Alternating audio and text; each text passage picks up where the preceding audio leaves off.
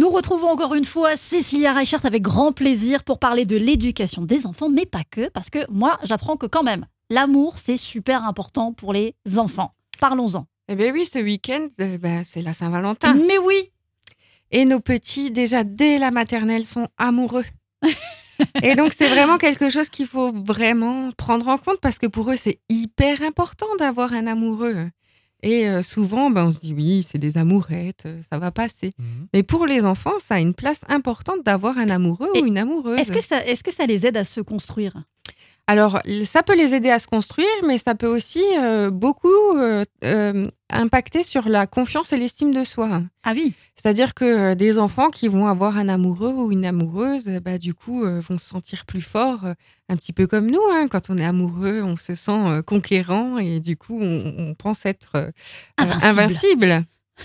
C'est beau ce que vous dites. Ouais, Ah, ouais. Bah, je vois, je, vos paroles. Je vois Michael avec sa cape.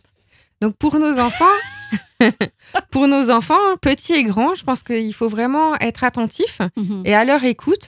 Donc euh, aussi bien en maternelle que à la primaire ou au collège. Ou au collège, il y a les, les premiers flirts et les premiers grands amours qui Oui. commencent. Oui.